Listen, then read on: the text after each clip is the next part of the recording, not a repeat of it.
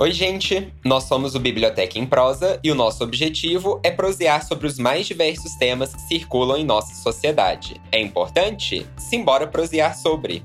Eu sou Armando Magno. Eu sou Marina Lopes. E o tema de hoje é Por Dentro do SUS.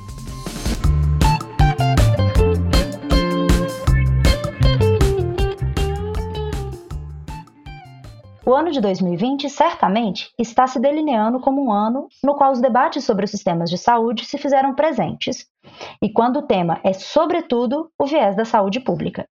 Eu queria propor para vocês uma pergunta. Se você saísse do hospital após um longo tempo de tratamento, é, com várias medicações, né, várias situações nesse sentido, e recebesse então uma conta de cerca de 175 mil reais, o que você faria?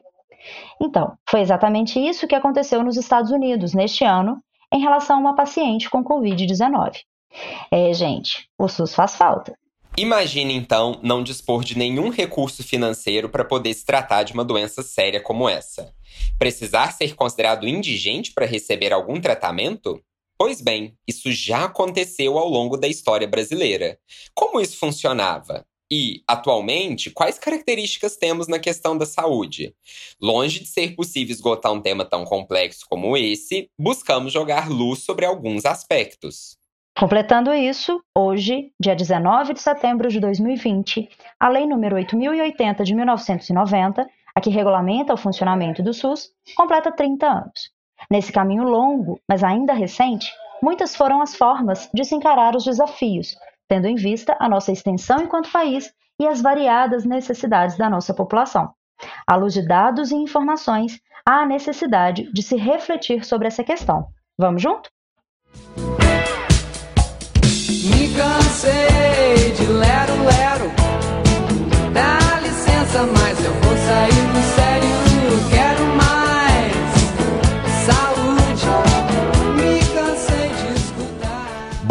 vez que a gente fala então sobre o SUS, eu imagino que para muitos vem aquela imagem bem caótica, tanto se você colocar, por exemplo, no Google Imagens, né, SUS, pode aparecer aquela coisa dos longos, das longas filas, dos leitos sem vagas, da impossibilidade de marcar um exame, alguma coisa do tipo. E não é que no SUS não haja esse problema ou essa essa situação que a gente descreve aqui. Não é isso, mas é muito mais do que isso também. Então, a primeira reflexão que a gente queria, e foi uma, essa foi uma das escolhas da gente por esse tema no podcast, é tentar entender um pouco mais além do senso comum e ver a importância e o impacto social que ele tem na situação brasileira. Especialmente nesse ano de 2020, né, com toda a questão da pandemia, do combate a ela, dos tratamentos e tudo mais. E aí, é, mais uma vez, né, reforço que todos esses problemas eles acontecem muitas vezes são retratados pelas mídias e que bom que são retratados, né, gente? Porque um dos papéis que as próprias mídias têm é de justamente apontar esses problemas das unidades que estão, por exemplo, com um funcionamento precário.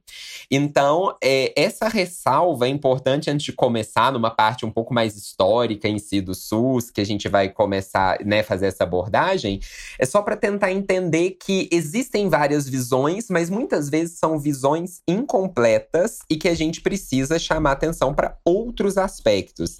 Então, esse senso comum é, ele não é que seja mentiroso, mas ele é uma versão, até fazendo uma certa paráfrase, né? Que a Chimamanda Adichie sempre fala nos Perigos de uma História Única. Não é que ele tá falando uma mentira, mas ele tá contando apenas um pedaço disso, então é uma história incompleta. Então, gente, é, vale muito a pena a gente conseguir pensar, né, para além desse senso comum, aquilo que são, é, a gente tem aí uma, uma, âncora, né, naquilo que sejam os dados, naquilo que sejam as, as, de fato, né, um panorama aí das questões que vem acontecendo. É claro que quando a gente fala principalmente em sistemas de complexidade alta, como é o caso do SUS, né, muitas questões elas são pautadas exatamente naquilo que falta, né? A gente tem, enquanto ser humano, a gente tem muito essa tendência a olhar para aquilo que falta, aquilo do que nós sentimos ausência, e não, na, verdade, sobre toda a, a complexidade da coisa. Né? E o SUS não fica de fora nessa análise, porque a gente, querendo ou não, a gente vai sempre cobrar algo que possa vir a mais dentro da nossa visão de indivíduos, sem considerar por vezes o todo. Né? Então não é que é tudo perfeito e maravilhoso, não, tem, não é essa a colocação. A ideia é a gente conseguir pensar que existe sim uma forma para além dos problemas, né? Para além daquilo que a gente normalizou como falar do que seria o SUS. Né? Então, o nosso convite hoje é muito dentro dessa ideia de a gente conseguir pegar toda essa estrutura, trabalhar essa estrutura para que a gente consiga então ter uma análise mais ancorada em, em mecanismos para que o nosso senso crítico e a nossa, nossa análise crítica ela possa ser mais eficaz. Bom, e diante dessa introdução, né, que é importantíssima, a gente pode passar um pouco para a história aqui. Então é importante que a gente não vai fazer um relato exatamente sobre o é, detalhamento da parte burocrática para quem vai tentar um concurso na área, está sendo exigido, ou detalhamento da parte médica, que nem é da nossa formação. Então a gente tem que toma, tomar cuidado também, né, que embora a gente tenha estudado bastante do tema, para falar de uma coisa que seja mais afeita à nossa área de formação, que está ali nas linguagens, nas humanas, né? Especificamente história e letras aqui, e é voltar mais para essa parte social. Então é claro que a gente vai falar de alguns mecanismos de funcionamento, não tem como nos furtar a isso, né? Mas o objetivo é a gente sempre trazer um olhar para a sociedade, igual a gente faz o Biblioteca em Prosa. E é, puxando a sardinha para o meu lado, pensando um pouco na história, durante muitos anos no Brasil, foi difícil falar num sistema de saúde pública em si, principalmente se a gente pega na fase da colônia, que existiam ali tratamentos, claro, práticas medicinais, mas um sistema de saúde pública estruturado para um lugar que nenhum país era, era algo diferente. Aí a vinda da família real alterou bastante desse panorama, porque ela trouxe uma nova dinâmica, né, e é uma modificação na estrutura daquilo que viria a ser o Brasil dentro de poucos anos.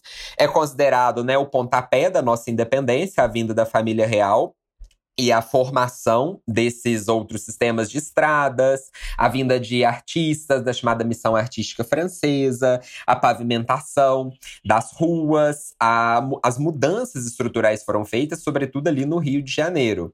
E é impossível a gente falar dessa época sem a gente pensar no próprio papel da Igreja Católica, de instituições privadas, mas com forte relação com o público, desde o início da nossa história. Tanto que o primeiro hospital que a gente considera, né, seria, estaria ligado à ideia de uma Santa Casa de Misericórdia.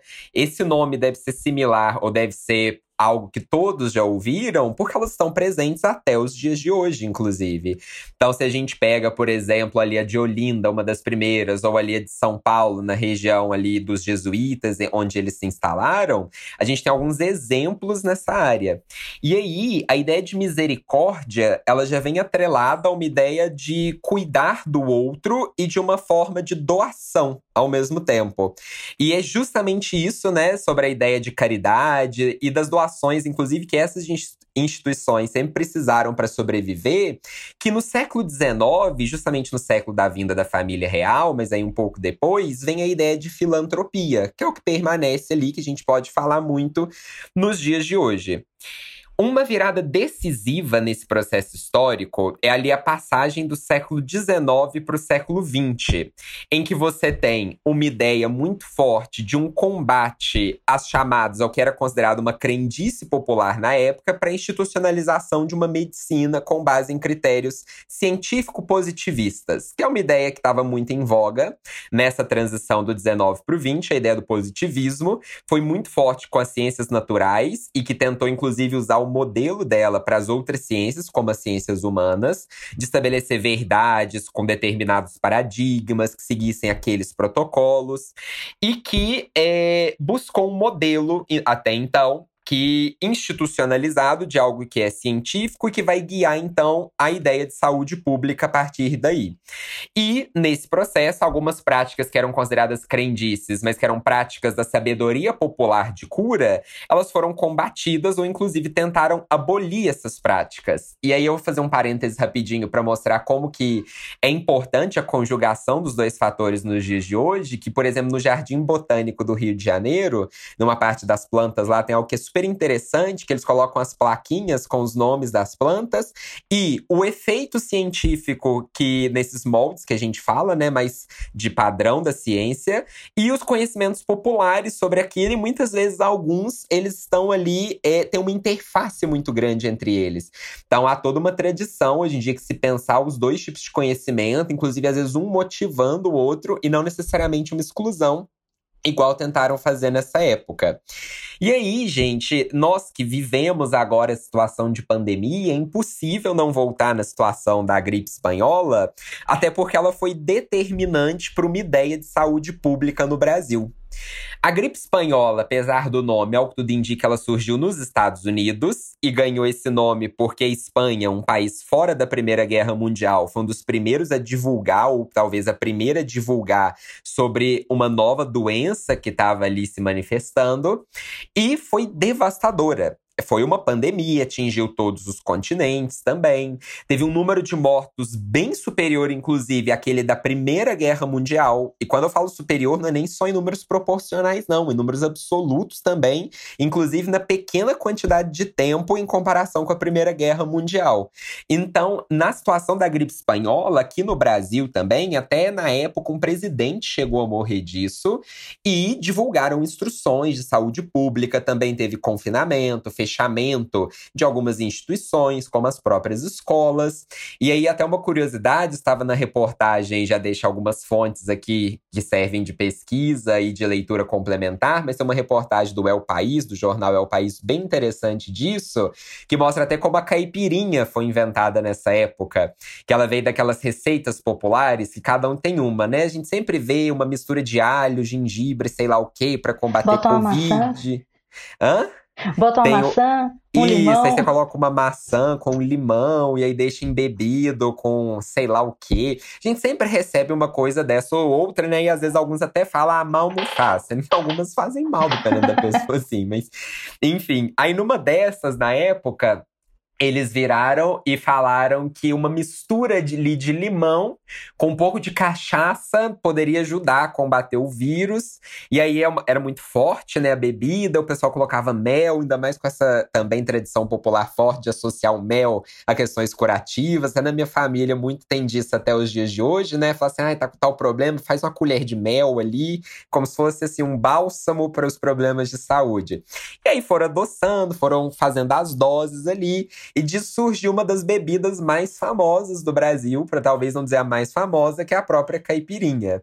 Então você vê, assim, que tem as práticas populares no meio disso tudo também, que é algo riquíssimo de informação, né? E que aí persiste hoje em dia com a bebida que a gente até exporta a imagem dela lá para fora.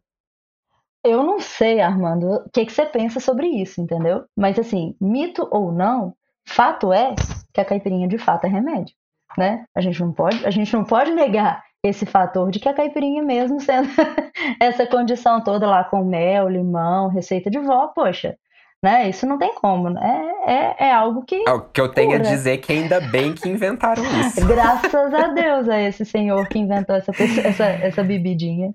Mas aí, gente, apesar desse, dessa curiosidade, o caso da gripe espanhola foi seríssimo aqui na região, então.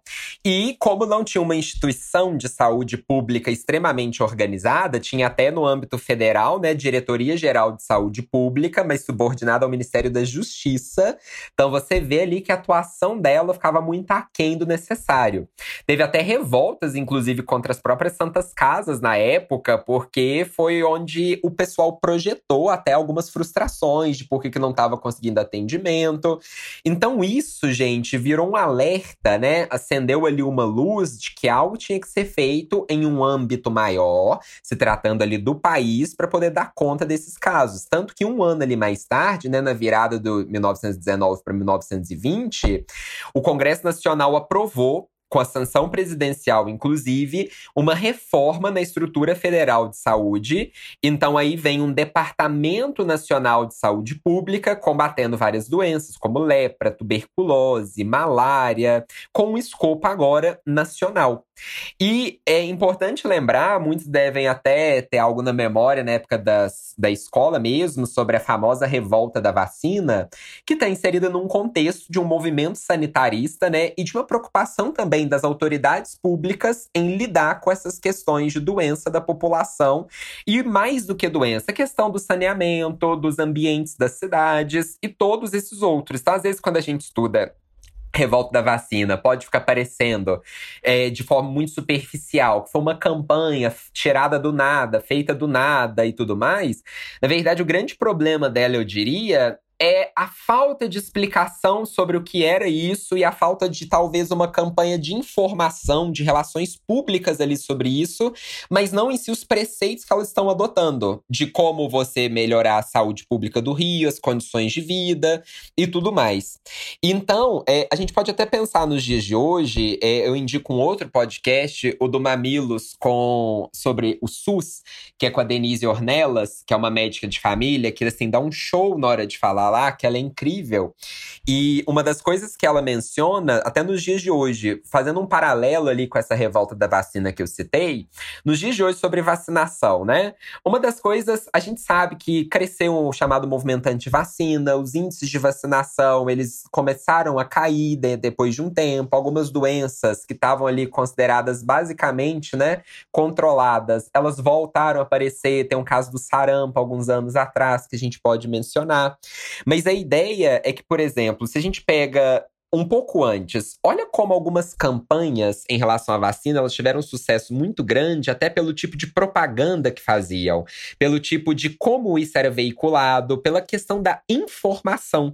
Porque às vezes fica parecendo, e essa é a fala da Denise nesse podcast, que eu achei muito interessante dela chamar atenção para isso, que é só uma mera imposição. E por mais que seja importante mesmo, se isso vem acompanhado de uma discussão sobre o tema, fica muito mais fácil de gerar um engajamento para esse tipo de campanha.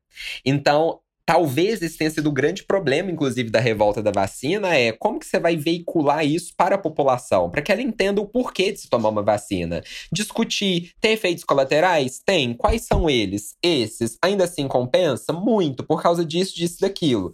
E como fazer isso numa linguagem acessível, que chegue à população? Vai veicular como? É na televisão? É no rádio? Então, esse tipo de preocupação tem que ter junto. Isso também faz parte da questão da saúde. Tanto que essas campanhas sanitaristas do século XX, principalmente no início, né, até pela concepção de sociedade da época, elas não estavam muito preocupadas em explicar, não. Mas os métodos, os critérios que elas estavam se embasando para poder tomar determinadas decisões, isso não era descartável. Pelo contrário, eles estavam baseando, usando premissas ali da época que estavam com base também em pesquisas sendo feitas. E aí é até interessante comentar também que nos anos 1920 os próprios trabalhadores se organizaram diante da falta de algo mais estruturado, das, eles criaram as CAPs, que eram as caixas de aposentadoria e pensão, que era uma forma de se proteger na velhice na doença, aquilo que a gente né, pensa hoje como aposentadoria e tudo mais.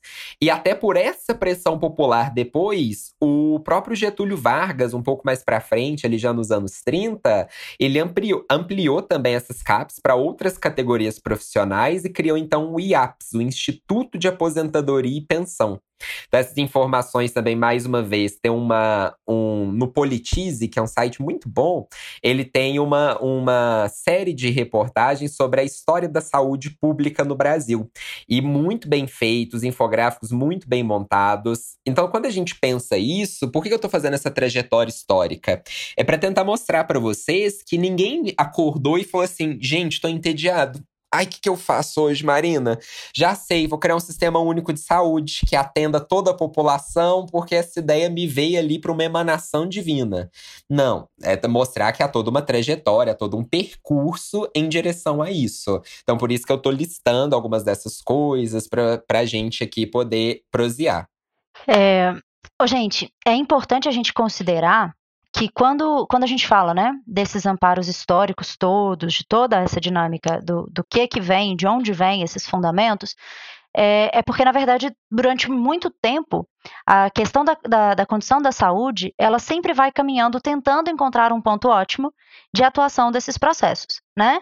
E aí, o SUS, a gente parte, então, de um, de um momento em que ele atendia a uma parte da população né, que é a parte atendida pela Previdência Social, para depois ele partir, então, a atender os, as demais, né, a, a, entrar como um projeto que realmente seja amplo de atendimento a todo e qualquer cidadão brasileiro.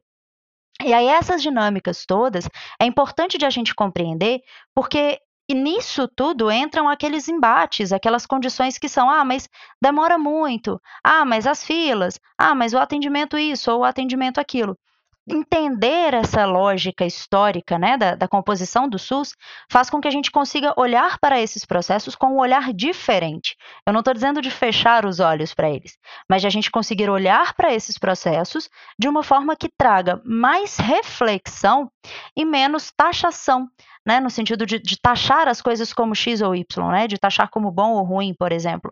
Então, trazer essa reflexão é muito necessário para que a gente consiga entender de onde ele veio, quais foram os processos pelos quais o país atravessou para se, cons é, se conseguir chegar né, a um sistema que seja único mesmo de saúde, para que a gente consiga então entender a dinâmica disso tudo dentro de todo um processo nacional. Tanto que, até estendendo um pouco mais, igual tá falando do IAPS, né, do Instituto de Aposentadoria e Pensões, na década de 30 você já tinha um Ministério da Saúde, mas vinculado aos negócios da saúde e educação pública.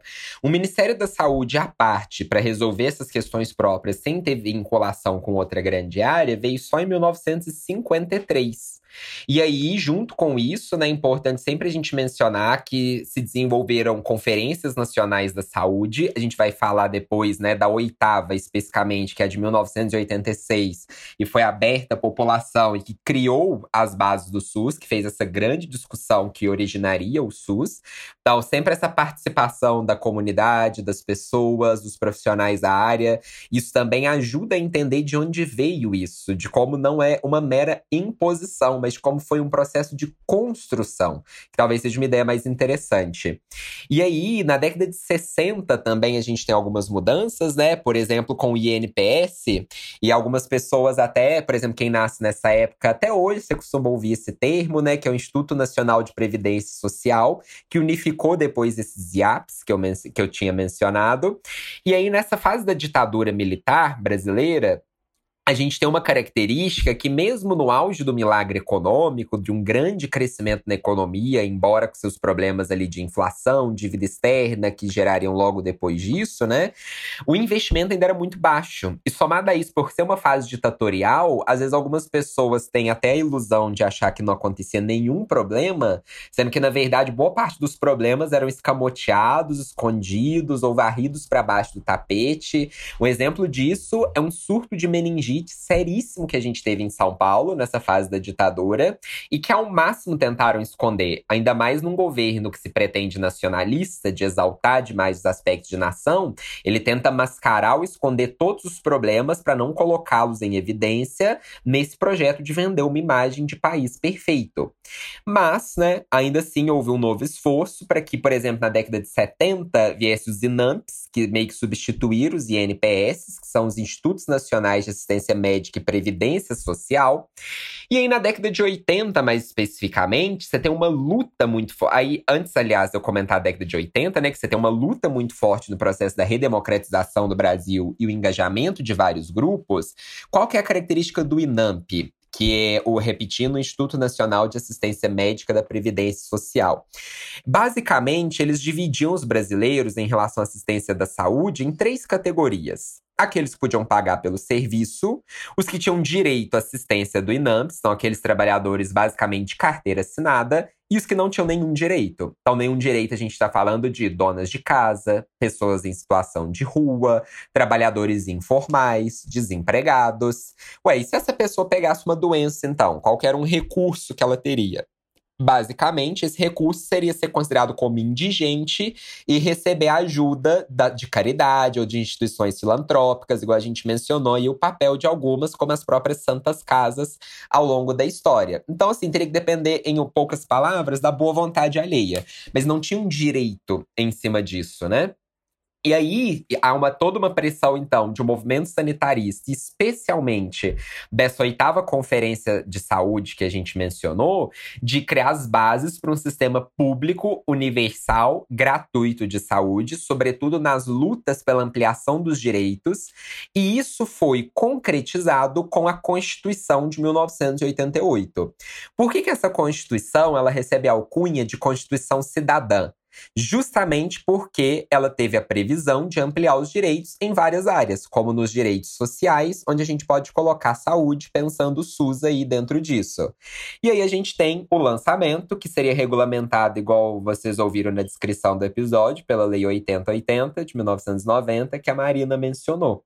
E esse é basicamente, gente, uma trajetória histórica, ainda que resumida para alguns, ou que foi muito longa para outros, mas é um panorama mais básico só para entender né, o percurso da ideia de saúde pública no Brasil. Igual a Mari também mencionou, isso ajuda a dar uma dimensão, né, para que a gente reflita sobre o tema mais do que taxar, mas que a gente conheça a trajetória desse processo. E nisso a gente acaba chegando no SUS propriamente dito, para poder aprofundar um pouquinho nessa história, para a gente poder falar um pouco mais dele. E isso vai trazer mais complexidades ainda para a nossa análise. E aí, dentro do SUS, o que, que a gente pode comentar, né? A sigla, e no bem básico, é o Sistema Único de Saúde, que foi previsto, sobretudo no artigo 196 da Constituição, que tem uma parte que destaca que é muito fundamental da gente refletir aqui, que a saúde, ela é tanto direito do cidadão quanto dever do Estado. Então, ali, uma coisa que a coloca em primeiro plano na preocupação de como garantir isso para todo mundo e como que o Estado vai agir sobre isso, que é diferente de país para país. Importante deixar isso claro, né? Tem alguns países que não contam com essa ideia de educar de saúde como um dever do Estado. Então, isso muda completamente a configuração. O que, que acontece, gente, quando a gente vai pensar exatamente nessa condição do SUS né, como um, um, um sistema de fato. É, o SUS ele entra como aquele que seria o sistema único de saúde. E essa condição de ser único não é porque ele é a única possibilidade, porque a gente tem aí, né, claro, a, a, a iniciativa privada também que vai entrar com os, o, o mercado aí dos planos de saúde. Ele não é o único sistema, mas ele é um sistema que garante gratuidade para, o, para que ele seja né, usufruído aí pelos, pelos cidadãos. Então, a partir de um momento em que a gente tem uma lei que estabelece esses preceitos do SUS, a gente consegue entender que o SUS ele passa a ser então um algo, uma, um, um órgão ao qual eu posso recorrer quando eu preciso falar sobre as questões relacionadas, né, que eu preciso de algum serviço que vai direcionar aí para a questão da saúde. Gente, importante a gente pensar que o SUS não é só médico, não é só consulta, né, como o Armando já tinha comentado isso lá no início é, a gente está falando aqui sobre um processo que é muito mais amplo e muito mais intenso do que simplesmente falar sobre tratar alguma coisa num consultório médico. Né? A gente está falando sobre prevenção quando a gente fala sobre vacina, a gente está falando sim sobre consulta quando a gente precisa trabalhar nessas questões, e a gente fala principalmente também sobre toda a, a dinâmica de funcionamento naquilo que tange a saúde, passando inclusive pela parte da vigilância sanitária. Então a gente não está falando, galera, de um, de um sistema que é simples e que ataca um ponto específico. A gente está falando de um sistema que ataca inúmeros pontos da sociedade. E trazendo isso em dados, vale a pena a gente considerar que nós estamos falando aí de um sistema que mais de 70% da, da população brasileira depende exclusivamente dele. Né? Então a gente tem apenas 30% da população que não segue exatamente para esse caminho. Isso numa perspectiva otimista, porque alguns colocam que é 80%. Sim, sim, e numa, numa condição né, que a gente fala, você pensa em 70%, porque a gente vai pegando os dados e vai vendo que você tem uma galera que vai lá no 70%, tem gente que vai né, colocar isso aí para os 80%. Então a gente está falando de uma quantidade absurda de pessoas, né, que depende aí desse, é, desse atendimento pelo SUS. Né? Então a gente está falando de são milhões de brasileiros acompanhados por várias é, equipes aí, né, da, da saúde da família, e aí pegando um dado específico, a gente tem esses 87 milhões de brasileiros, acompanhados por 27 mil equipes de saúde da família, e essas equipes estão presentes em 92% dos municípios, opa, dos municípios, né, é, brasileiros. Então, a gente está falando de uma quantidade enorme de pessoas, né? A gente, tem, a gente fala também em cerca de 110 milhões que são atendidas aí pelos, pelos agentes comunitários da saúde, atuando em 95% dos municípios brasileiros. Fora isso, gente, o SUS é o grande responsável também por é, realização de, de transplantes de órgãos, né, que são feitos também via SUS, dentre também as condições até mesmo do próprio transplante de sangue, né, quando a gente pensa no, no processo de doação e destinação desses sangue doados para os hospitais no Brasil. Então, a gente não está falando aqui de um sistema que é pequenino. A gente está falando de uma coisa que é extremamente extensa e que trabalha dentro dessas condições da nossa sociedade, que são completamente diversas. Cada região do país tem uma necessidade diferente, né? Pensando a, a nossa extensão territorial. A gente está falando de um país que é muitíssimo habitado, então nós temos uma grande quantidade de pessoas que dependem disso. E aí, quando a gente fala desses 70%, 80% de brasileiros que dependem exclusivamente do SUS, né? A gente não pode considerar que os outros 20 e 30% não irão utilizar o SUS em alguma situação, porque existem tratamentos no Brasil que eles vão correr por conta do SUS, né? Tendo em vista aí os altos valores e até mesmo os acessos e as condições para que esses tratamentos sejam feitos. Né? Então, a gente está falando aí de um processo em que as pessoas, por mais que não dependam exclusivamente do SUS, elas utilizam esse sistema por meio da vacinação, por meio da vigilância sanitária ou por meio de qualquer outro elemento que seja a própria doação de sangue, né? tendo em vista aí toda a complexidade dentro do sistema todo de saúde brasileiro. Tanto que se eu acho que eu pegar os números da crise, principalmente desde 2015, mas sobretudo em 2020, né, com esses impactos econômicos da própria pandemia, talvez esse percentual tenha até aumentado, né, de número de pessoas que dependam exclusivamente do SUS. E até para aproveitar a fala da Mari, reforçando que por mais que você que está nos ouvindo tenha um plano de saúde desde pequeno e acho que talvez nunca usou o SUS, a questão é, a gente falou que aproximadamente ali, né, 80, talvez até mais aí hoje em dia usam exclusivamente o SUS, mas o SUS atende 100% dos brasileiros, sem exceção, por conta dos programas de vacinação que são ofertados, né, que é basicamente quase 100% é pelo SUS. A gente tem os procedimentos ambulatoriais, o número de consulta médica, igual também a Mari mencionou, a própria vigilância sanitária, o controle de zoonoses, a questão também dos institutos de pesquisa, laboratórios, bancos de transplantes de medula óssea. Então a gente tem assim uma série série de coisas que são ligadas ao SUS e muita gente às vezes desconhece. Então, o próprio saneamento básico que mencionamos aqui. Isso também é ligado à questão do SUS, porque também incide na questão de doença. A área de saúde é uma área muito ampla. É até difícil você falar o que não é saúde, né? Por exemplo, se a gente considera até uma declaração da OMS que comentou sobre isso, que argumenta que saúde é o completo bem-estar físico, mental e social. Mas como que a gente mede esse tipo de coisa? E olha como é que as áreas elas estão em constantes diálogos, né? Se a gente tem, por exemplo, um país que tem muitos casos de homicídio ou tentativas de homicídio e que muitas dessas pessoas que sobreviveram à tentativa de homicídio, elas vão ser tratadas num sistema público de saúde, são áreas que têm que estar em diálogo o tempo inteiro. Se isso atinge principalmente determinado grupo, isso também tem que ser levado em conta.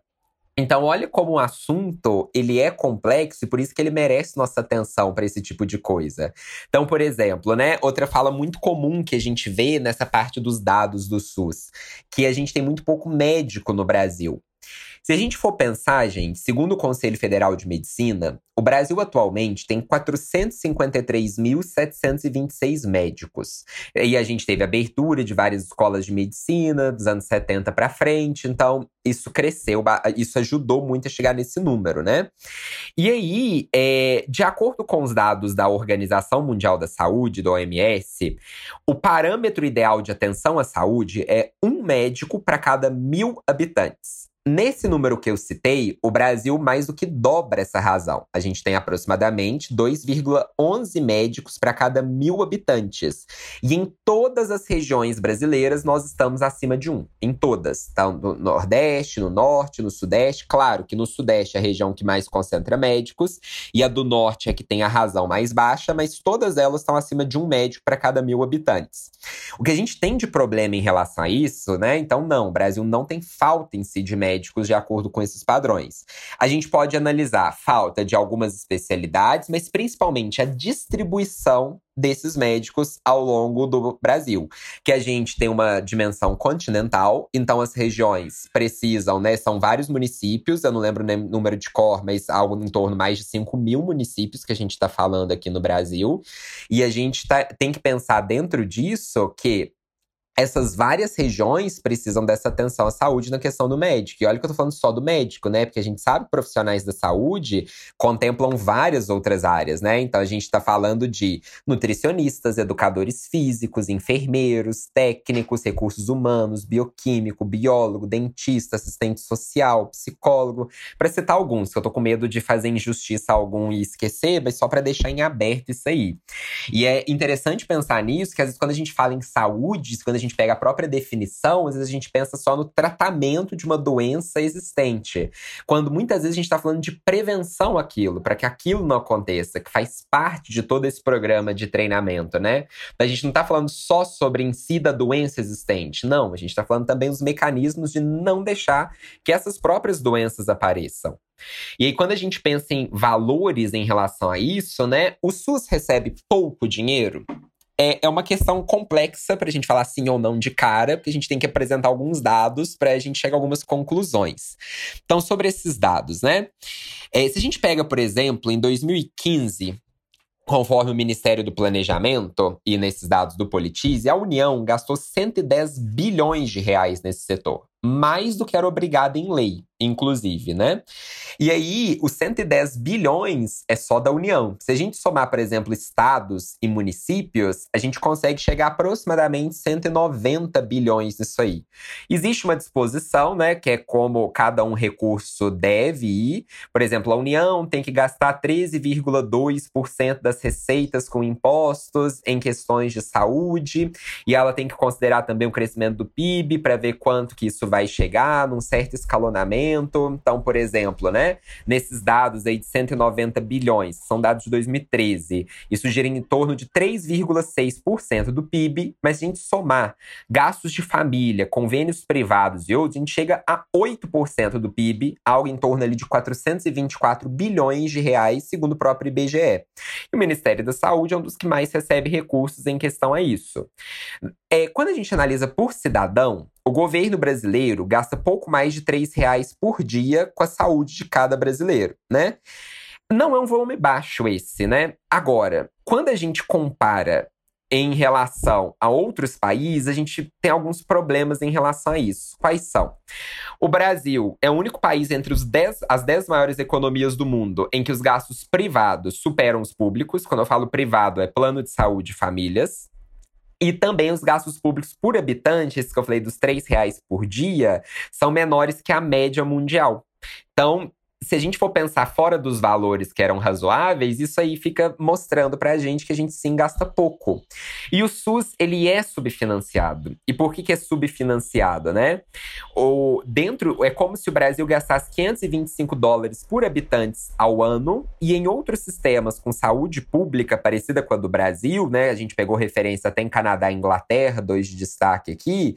Em média, nesses outros sistemas, a gente tem 525 no Brasil contra 3 mil dólares anuais. Então, olha como é que a questão dos valores vai aparecendo aí, antes da gente falar se é pouco ou se é muito, da gente entender essas várias nuances. Tanto que a gente vai até entrar nisso, alguns podem até se questionar, né? Mas espera aí, se a gente tem essa diversidade tão grande, como que o SUS dá conta de atender isso? Como é que é feito? A gente vai até mencionar isso mais para frente, a ideia da descentralização que ele tem justamente por conta desses aspectos.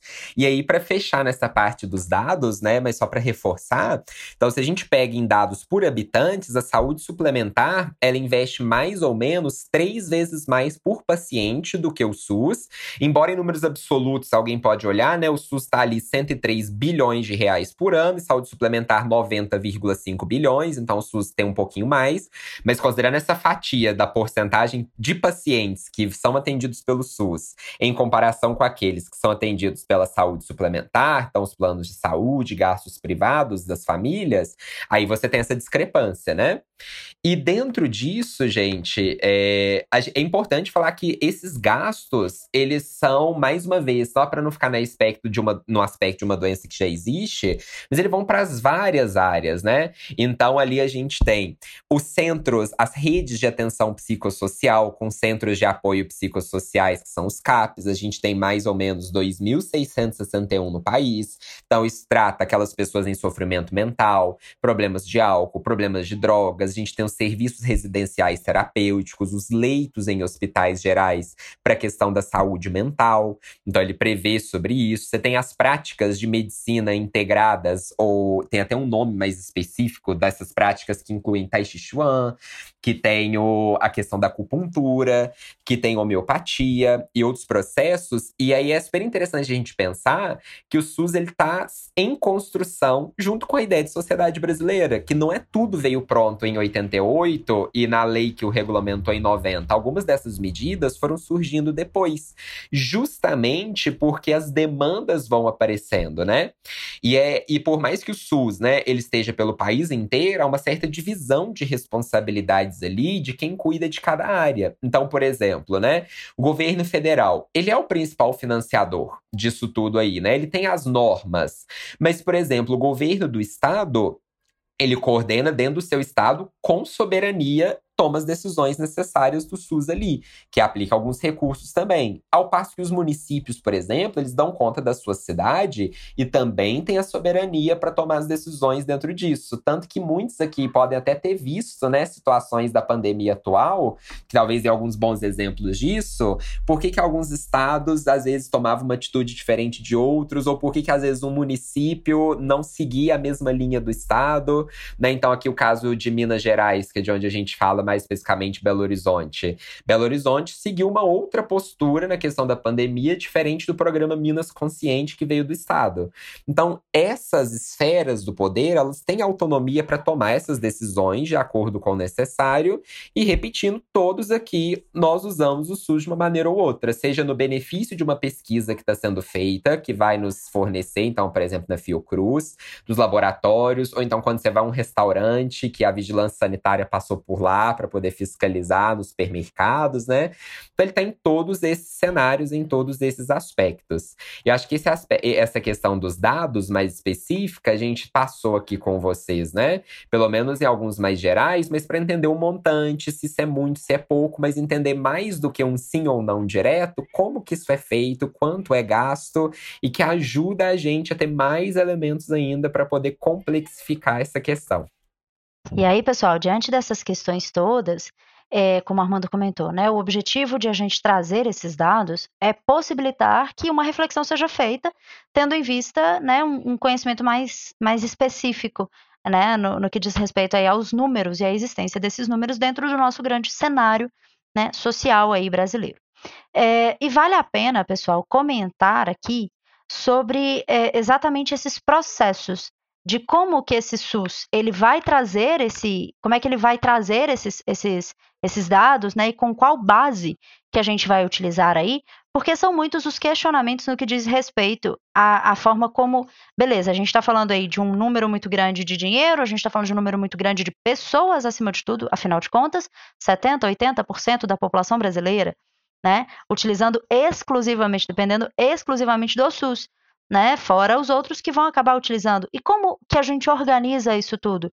Né? De que forma que a gente consegue pensar todas essas, essas esse funcionamento desse grande e complexo sistema que a gente atua aqui, que atua, né, aqui no Brasil, né? E aí a primeira consideração é trazer à luz o fato de que a nossa Constituição de 1988, ela trabalha com a ideia de que é uma obrigação do Estado, é um dever do Estado tá? Então, ah, mas o SUS não deveria, ah, porque o SUS, ah, porque não importa. É uma obrigação do SUS prevista nessa Constituição que a gente consiga então dar conta desse processo é, que a gente está falando aqui do, do próprio sistema de saúde, né?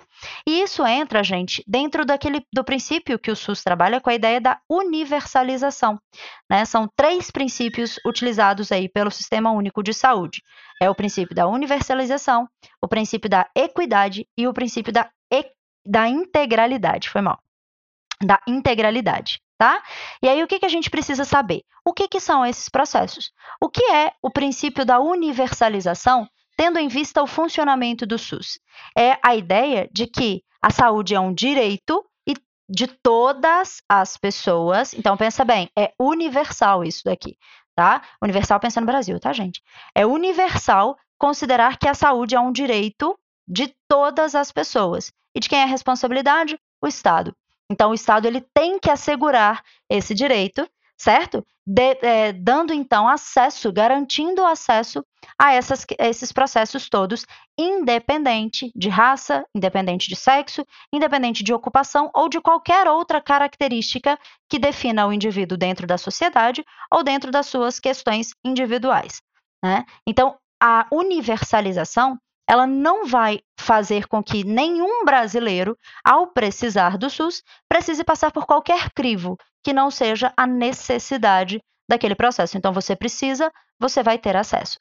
Né? Às vezes, gente, esse não ter, esse ter o acesso não é na velocidade em que se queria e da forma urgente como nós, indivíduos individualistas que somos, né, pensamos que, deve, que deva ser. Né? Tem todo um, todo um processo que vai é, fazer com que a gente consiga entender que, já que é para todo mundo, é preciso que tenha-se né, essas dinâmicas todas, inclusive uma delas prevista no princípio da equidade, que é o fato de que o SUS ele pretende diminuir as desigualdades, ou seja, tratar desigualmente os desiguais, o que vai fazer com que haja mais investimento onde há mais carências, né, tendo em vista o nosso cenário brasileiro tão diverso no que diz respeito aos aspectos socioeconômicos também. Né? Então, as pessoas possuem o mesmo direito, mas as pessoas não são iguais. Então, eu preciso considerar essas diferenças para que o sistema funcione de forma universal. Né? E o outro ponto, que seria o outro princípio do SUS, tem a ver com o processo da integralidade.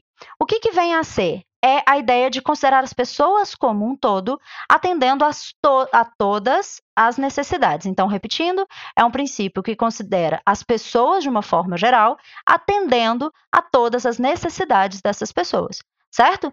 E aí, então, o que, que a gente vai precisar para atender isso? Integralização, por isso o princípio da integralidade de ações, certo? Por isso, a promoção da saúde, prevenção da doença, o tratamento e a reabilitação, eles entram como aspectos. Então, se eu preciso de tratar o indivíduo de forma integral, eu preciso pensar primeiro em promover a saúde, para depois prevenir as doenças, para depois tratar as doenças e então reabilitar o indivíduo. Certo? Nesse caso, a gente tem uma grande articulação da saúde com as outras políticas públicas. Né? Por quê? Porque a gente precisa assegurar essa, essa, essa junção mesmo, precisa fazer com que todos esses processos eles aconteçam dentro de todo o território brasileiro. Né, independente de qual área, independente de quais sejam as condições né, de cada região do país, é preciso que todos eles mantenham essa mesma junção. Logo, pensar o SUS dentro desses números é pensar a grandiosidade de um projeto que pretende tratar as pessoas, todas elas, porque é universal, mas mesmo assim respeitar as diferenças entre os indivíduos, pensando que é preciso tratar os desiguais de formas desiguais, mas principalmente tratá-lo na sua integralidade, que vai desde um processo em que eu previno a, a existência de uma doença até o processo que eu reabilito o indivíduo pós um processo de doença. Né? Isso tudo dentro de todo o processo do, do, do, do, do país, né? Visando aí vários dos processos que são os, as organizações mesmo do sistema.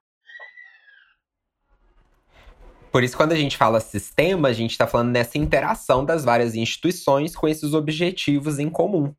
E tanto que, né, quando a gente então fala em unicidade do SUS, né, por esse sistema único, existe uma padronização disso, diz que a Mari comentou, dos princípios doutrinários do SUS que se estendem para todo o país.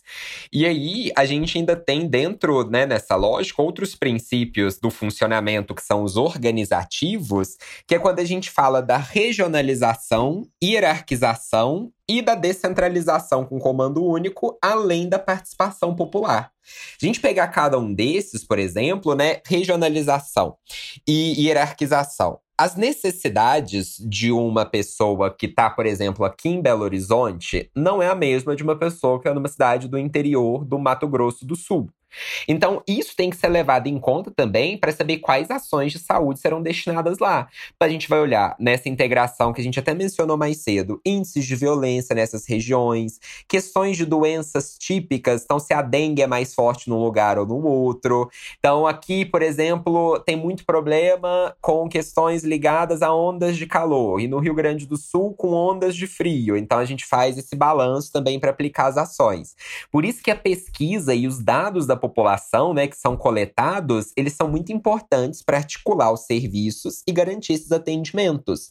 E aí isso vai variar de acordo com a área que a gente está falando. Por isso que o SUS ele tem uma certa descentralização que permite ele fazer isso, porque isso distribui poder e distribui responsabilidades, até sobre a fiscalização.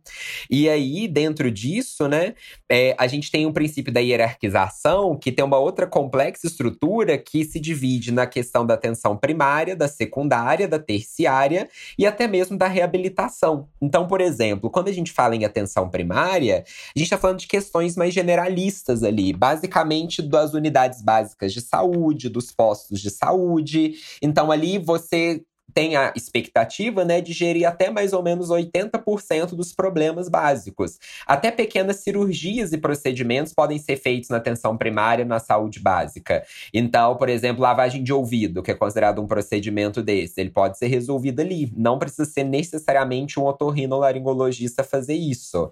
Você está com um problema na pele, vai coletar o material para ser enviado para um exame, pegando os exemplos mais uma vez que a Denise Ornelas deu. Isso também pode ser realizado na, na atenção atenção primária. A questão das, da medicina de família, do acompanhamento maior ali de todo um grupo, né? Que é outro princípio de ser longitudinal. Então, garantir esse atendimento ao longo do tempo. A atenção primária também vem para isso. Por isso que tem até um programa dentro do SUS que é chamada Estratégia de Saúde da Família, que ele veio desde 94, que é ligada à unidade básica de saúde, essa atenção primária, que tem o médico generalista ou de saúde da família, ou família e comunidade, um enfermeiro, um agente comunitário de saúde, um, um cirurgião dentista também nessa questão, que faz esse acompanhamento. E aí, atenção secundária, né? Que a gente já tá falando das UPAs, das unidades de pronto atendimento, ou então especialidades de média e alta complexidade, então falando falando de um caso mais específico, você foi para atenção primária e tem um problema oftalmológico que precisa desse, desse especialista. Então, você vai ser encaminhado para atenção secundária, que dependendo do problema que é, ou do exame tem que ser feito, vai exigir algo mais complexo, então você tem que ir para uma rede hospitalar, que já vai para atenção terciária. Então, quando a gente fala, por exemplo, de hospital geral, os hospitais universitários, redes hospitalares, as santas casas, a gente já está falando da atenção terciária. Que, é que tem os ambulatórios de alta complexidade, as unidades ou centros de tratamento intensivo. E essa divisão é fundamental para ajudar no processo. Então, uma pessoa, por exemplo, está com câncer que fez uma cirurgia numa rede oncológica da atenção terciária. Mas às vezes quem vai voltar para atender essa pessoa, né, na vai ser o médico de família na atenção primária, pós-cirurgia, para fazer o acompanhamento, para ver se ele precisa voltar no especialista. Então, essa divisão nas estruturas do SUS, ela é interessante porque uma área dialoga com a outra.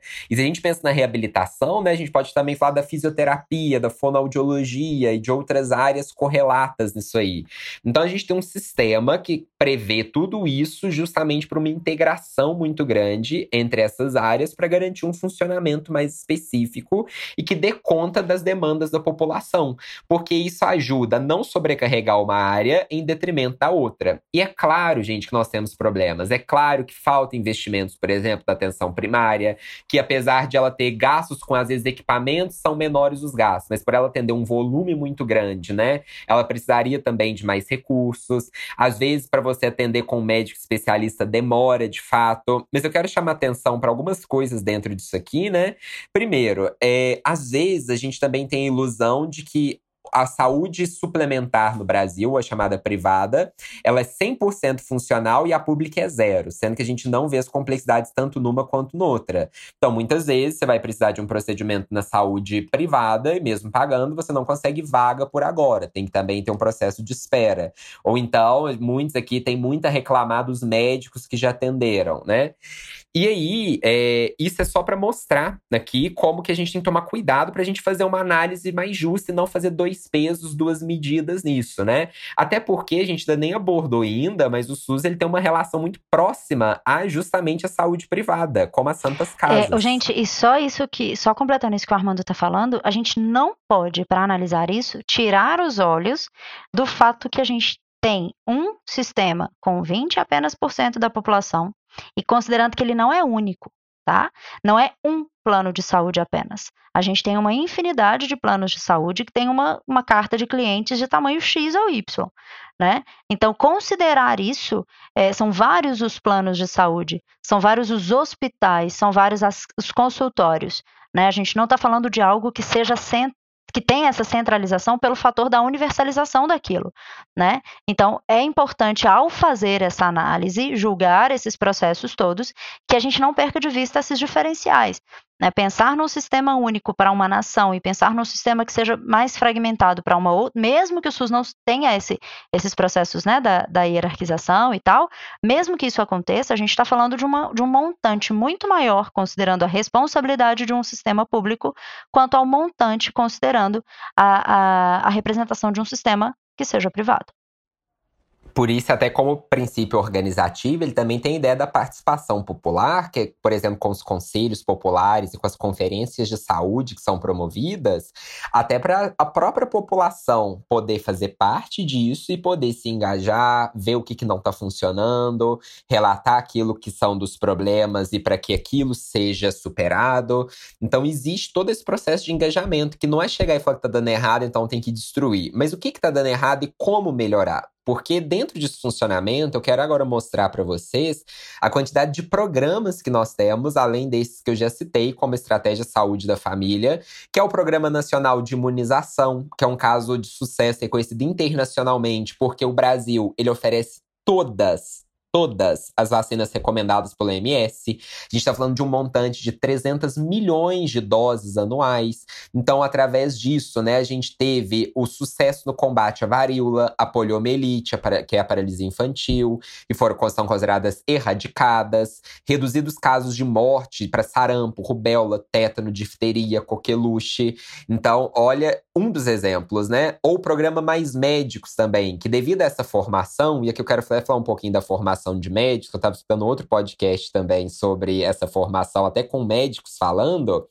É claro que a gente tem, né? Não vamos ser ingênuos, que muita coisa depende do mercado de trabalho. Você entra numa faculdade, geralmente faculdade de medicina tem toda aquela coisa de ser muito difícil de entrar, então ser um processo longo.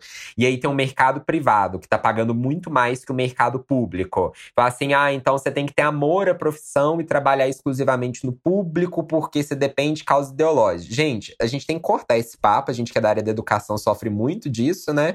Que a gente trabalha por amor à profissão. Não, a gente exerce exerce um serviço que tem que ser muito bem remunerado quando a gente faz, e a gente tem que cobrar para isso. Inclusive, os médicos têm direito de cobrar que seja muito bem remunerado também, porque o amor é lindo, mas ele também não garante no sistema que a gente vive as contas no final do mês. Por que, que eu não gosto muito desse discurso? Porque ele apaga as violências e a precarização de alguns desses profissionais que não estão recebendo a quantidade adequada, né? Eu puxei para educação, que é uma área mais próxima. Porque senão a pessoa vira para você e fala, você reclama de cansaço, tá com sobrecarga de trabalho, ganhando mal. Aí a pessoa vira e fala, ah, mas você ama o que faz. Ué, meu filho, não adianta eu ligar pra Semig e falar assim, Semig, eu te amo. Semig é a de energia elétrica aqui de Minas. E ela não vai perdoar minha conta de luz, que tá aumentando agora, né? Ou não adianta eu chegar no supermercado e falar assim, olha, com muito amor que eu faço essa compra, tá? Então, é, vamos usar essa energia aí para poder abstrair do dinheiro. Isso não existe, né, gente? Então, quando a gente fala dessa formação, é importante a gente pensar também na valorização de todos esses profissionais envolvidos e como que tem que ter um cuidado com isso para que não haja essa disparidade tão grande, por exemplo, na locação dos profissionais. Por isso mesmo que veio Mais Médicos. Um programa que teve como objetivo levar esses profissionais para as regiões que eles, em que eles estavam ausentes, para o interior, para essas cidades que muitas vezes tinham a falta de desses profissionais. Então, dentro disso, né, além disso, veio objetivos em ampliar infraestrutura, como construção, reforma, novas unidades básicas de saúde e também vagas de graduação em residência médica. Então, esse aqui é outro exemplo de programa que veio do SUS. O programa Farmácia Popular, que é de 2004, sendo que alguns desses pro programas vieram de demandas depois dessas reuniões que a gente falou da própria participação, né? Farmácia Popular, gente, tem oferece remédios gratuitos para hipertensão, diabetes, asma. São, se não me engano, tô com dado aqui, 900 remédios fornecidos sem custo pelo SUS, fora outros medicamentos com desconto. E aí, dentro do que a Mari falou, né? Ah, mas eu pago às vezes o meu medicamento diz que tá nessa lista dos 900 e tudo mais, e isso é um absurdo. Lembra que os desiguais a gente trata de forma desigual, né? Então, às vezes você tem a condição de bancar seu medicamento e você compra ele fora do, do programa, mas embora acho que eu praticamente todas as farmácias que eu conheço hoje, elas, elas estão nesse programa, né? Então elas têm esse desconto ofertado. Tanto que vira e mexe, você vai comprar alguma coisa, às vezes elas fazem. Beleza, às vezes é desconto com laboratório. Mas já viu, né? Ah, de 20 reais tá por 14 e alguma coisa. Alguns desses podem estar no programa da farmácia popular também. E aí, né, é importante a gente pensar nisso para a gente entender que, às vezes, algum medicamento você tem o acesso a ele, você pode pagar, por exemplo, um teste, né? Você pode ir num laboratório privado, pagar por esse teste, um exemplo aqui mais banal. Outras pessoas não têm condição, ela precisa ir para um laboratório, ela precisa fazer esse teste no, na rede pública. Outra coisa, né, que a gente tem de exemplo de programa, né, prevenção e controle do HIV e AIDS. O Brasil é uma referência mundial nisso, porque desde 96 ele distribui a medicação medicação dos antirretrovirais gratuitamente para toda a população, independente da renda que essa população tenha. Não é à toa, né, que a gente tem aqui embora os casos de HIV eles tenham dado uma aumentada entre os jovens e entre a população da terceira idade, mas a AIDS caiu, que é a manifestação da doença pelo HIV, por causa do controle dentro disso. Então você tem os CTAs, os Centros de Testagem e Acolhimento, que fazem os testes rápidos, os programas de farmácia que já te encaminham. Você tem a, a distribuição de preservativos, géis lubrificantes, tudo de forma gratuita. Você tem a PrEP, a PEP, profilaxia pré-exposição e pós-exposição, também disponíveis, muitas vezes estão também nas próprias UPAs, nas unidades de pronto atendimento. Então, esse programa, e quando a gente fala gratuito, eu acho que é até importante a gente frisar aqui que é gratuito no sentido que o cidadão não vai desembolsar do bolso, mas isso tem um custo para a saúde pública. E esse custo, gente, esse dinheiro vem muitas vezes através dos impostos também. Então, a gente tem que valorizar esse tipo de coisa para a gente saber que existe um custo relacionado a isso e que esse custo, quando a gente às vezes vezes faz algo, né? Dependendo em alguma área. Olha como é que vem a integração do SUS nessa hora. Você faz medidas para combater a violência. Esse tipo de coisa ajuda a não gastar tanto nesse setor na saúde pública e permitir que alguns setores que são mais defasados possam então receber mais investimentos. Então, essa integração e esse diálogo entre as diferentes esferas, né? Isso é sempre muito fundamental. Então, gente, diante disso que o Armando está falando, a gente precisa muito considerar, né, é, é, essa, essa questão de tá, esse dinheiro, de onde ele vem, como é que ele funciona e por que, que ele existe, né? É, eu destino para a saúde quanto de dinheiro que eu achar ou não? Como é que é? Então, isso aí entra dentro de uma parte burocrática, né, como várias coisas relacionadas ao sistema, que tem a ver com a organização da nossa nação. Né? É, a primeira coisa que acontece é que a gente tem um negócio chamado PPA, que é um plano plurianual, é, e é um plano que ele é apresentado pelo presidente da República no, né, logo, logo eleito e vai ser levado ao Congresso para votação. Então, esse plano tem que ser aprovado. E dentro desse plano, existem condições para que ele possa passar a ser executado. Né? Não é simplesmente a gente executar do jeito que a gente quiser. Não, tem regra. Né? E essa, essa regra, ela entra no que a gente chama de LOA, que é a Lei Orçamentária Anual. Ou seja, cada PPA, cada plano desse, né, de, de é, orçamentário, ele tem uma lei que vale num ano, que é essa LOA que seria essa, essa, essa proposta de como, dentro desse plano de médio prazo, que seriam esses quatro anos, eu vou estabelecer diretrizes que respeitam anualmente algumas necessidades. Né? E aí, dentro disso, eu trouxe para vocês aqui hoje uns dados que vão conseguir considerar exatamente isso que a gente está falando, é, que tem a ver com como a gente está enfrentando esse processo dentro do cenário da Covid-19, né? Que é o processo que a gente tem visto aí, né? Atualmente, muito significativo dentro do que seria né, as nossas necessidades. E aí, eu estou, gente, utilizando os dados publicados pelo Localiza SUS, tá? Que é um site que está dentro da, dos, do, do, do, site do Ministério da, da Saúde, e ele consegue trazer para a gente esses dados. São números muito grandes, e eu só queria explicar algumas questões para a gente conseguir entender como que o Brasil está lidando com essa questão, né? Do, da Covid-19, tendo em vista a necessidade de coisas que não dá para se prever. Pensa comigo, a LOA, essa lei orçamentária anual, é, ela é uma, uma lei que é planejada no início do ano. Tem como prever que aconteceria uma pandemia e daí a gente ia ter que paralisar o país, ia ter que gastar dinheiro com saúde, com não sei o quê, mais não sei o quê? Não tem jeito. Né? Então, algumas emendas constitucionais são feitas, emendas de lei mesmo, de projetos de lei, não são constitucionais, eu errei, são emendas de lei mesmo, que são trazidas para dentro desse processo da LOA, para que eu consiga direcionar mais dinheiros dentro daquilo que já foi direcionado tá? Então eu tenho um, um uma base, né? E aí essa base ela passa a ser colocada dentro daquilo que vai ser utilizado e dentro daquilo que é necessário. E aí esse site se localiza, ele traz para gente os termos dotação, é, e tem a ver com empenhado, tem a ver com liquidado e tem a ver com pago. O que, que, seriam essas questões todas? A dotação, ela é um valor que é trazido dentro do cenário já prescrito, que vai ser disponibilizado para aquele, aquele, aquele órgão, no caso o Ministério da Saúde, que é o que a gente está falando.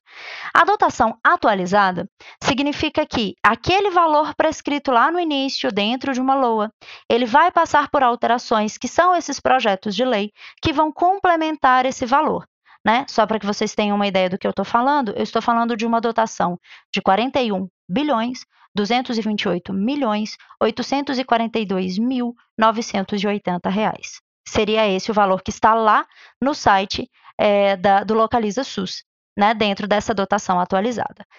É, diante disso, o que aconteceu? O que aconteceu é que foi empenhado, ou seja, foi liberado para a utilização, um valor de 33 milhões 970 milhões 444 mil 814 reais e 58 centavos, que já foi o valor liberado para utilização.